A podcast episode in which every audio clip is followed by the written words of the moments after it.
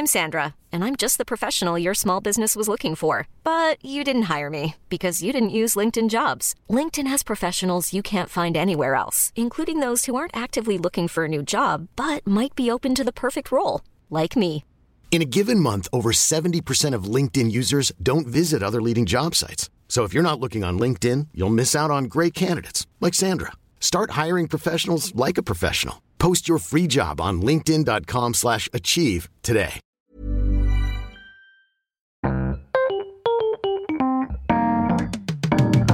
Mesdames et messieurs, bienvenue. Bienvenue au Montre Comédie édition audio. Préparez-vous maintenant à accueillir notre prochain artiste et faites du bruit, où que vous soyez, pour Tania Dutel.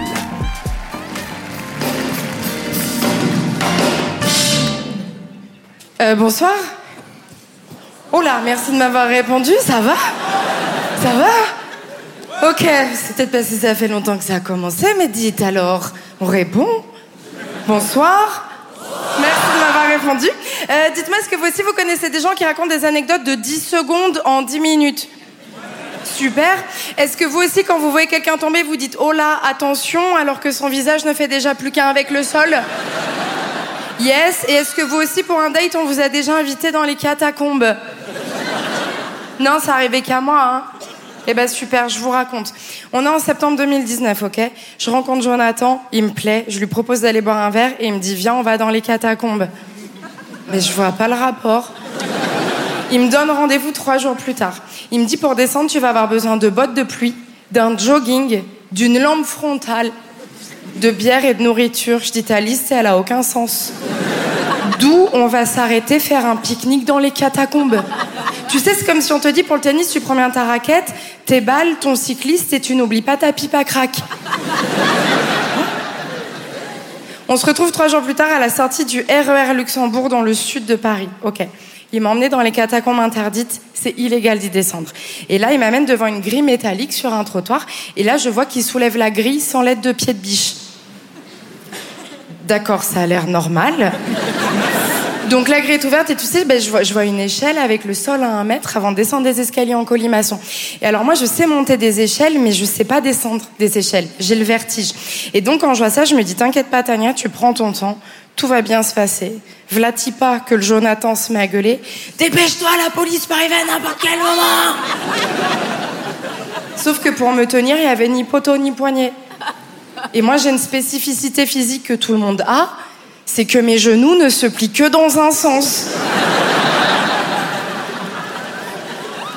Donc descendre, oui. Rapidement, non. Il m'a aidé, il m'a il m'a poussé, en fait. Donc je suis en bas, j'allume ma lampe frontale. Les particularités des lampes frontales, pour ceux qui n'en ont jamais porté, c'est que tu en portes une même que 5 minutes. Les 48 heures suivantes, on voit sur ton front que tu as porté une lampe frontale. On était avec des amis à lui qui sont cataphiles, parce que les gens qui aiment descendre dans les catacombes, on appelle ça des cataphiles. Voilà. Moi, j'appelle ça un déséquilibré mental. Et tu sais, je me rends compte que les mecs, ils sont dans des délires chelous. Quand je lui dis Jonathan, il me dit chute ici, je suis merlu. Et moi, je crois qu'il se fout de ma gueule. Donc je lui dis bah enchanté, appelle-moi Saumon. euh. Il me dit non Tania, je suis très sérieux. Quand tu descends dans les catacombes, tu changes d'identité. Personne ici sait que je m'appelle Jonathan. Et tes soucis, tu les laisses dehors. Il n'y a pas de place pour les soucis dans les catacombes. Je dis ben je crois qu'en haut ça allait. Là ça commence à. Surtout que maintenant je m'appelle Saumon. Et tu sais, il insiste, il me dit c'est hyper important. Dans notre groupe, on a choisi des surnoms de nourriture. Et des fois, il y a des ministres qui descendent et ils veulent pas qu'on les reconnaisse.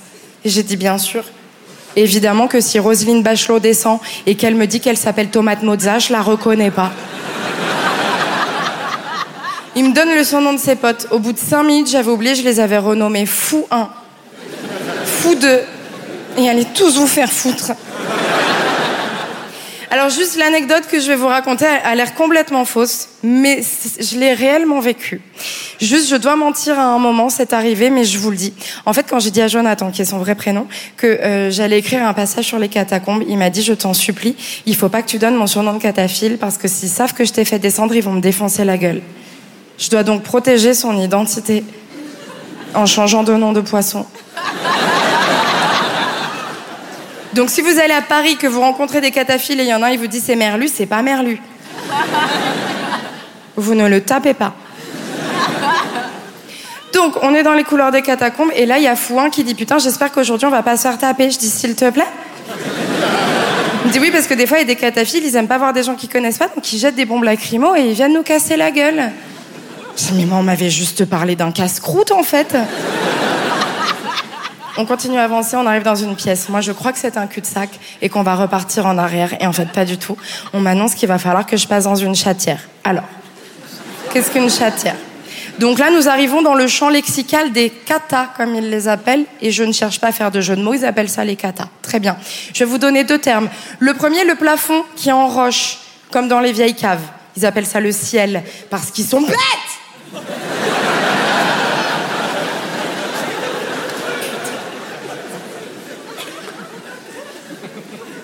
J'ai pas passé une bonne soirée.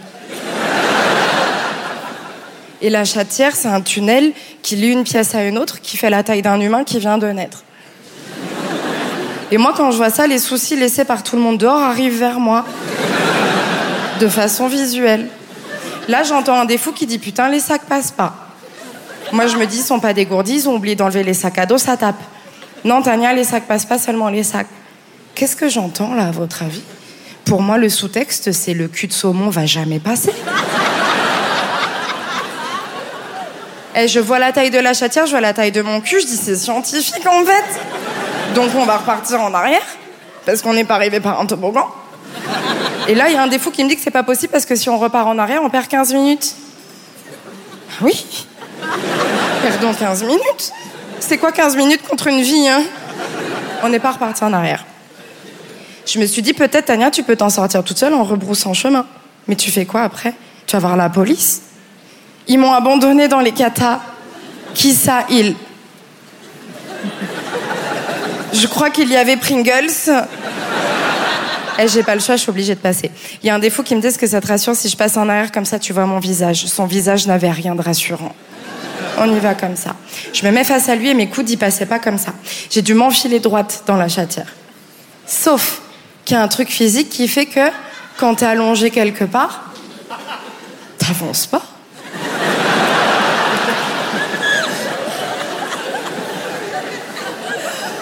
Et là, je me suis dit, Tania, t'es pas con Et j'ai vu un mouvement sinusoïdal dans ma tête que j'ai tenté de reproduire avec mon corps en lançant des impulsions du haut du corps pour atteindre le bas du corps.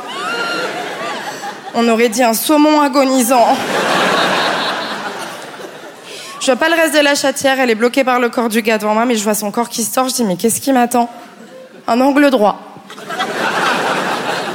Bon, je suis restée coincée, mais je m'en suis sortie, voilà, on s'en doute. Je suis devant vous, j'imagine que depuis le début, personne se dit, mais est-ce qu'elle a survécu? Non, mais problème du spectacle vivant, on peut pas faire de suspense de mort. C'est-à-dire que là, si vous étiez en train de regarder une série, c'était la fin de l'épisode, fallait attendre une semaine pour savoir si j'avais bouché la chatière et si le reste du groupe avait dû changer d'itinéraire. Une semaine. J'arrive au bout de la chatière, il y a des gars qui m'attrapent par les bras, tu sais, pour m'en faire sortir. La naissance d'un veau.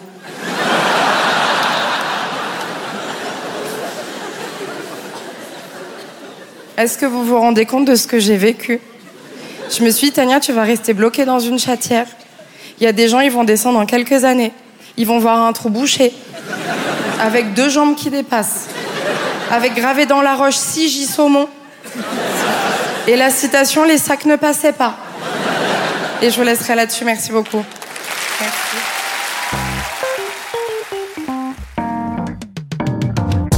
C'était Tania Dutel pour le Montre Comédie, édition audio. Retrouvez les prochains artistes en vous abonnant à notre podcast.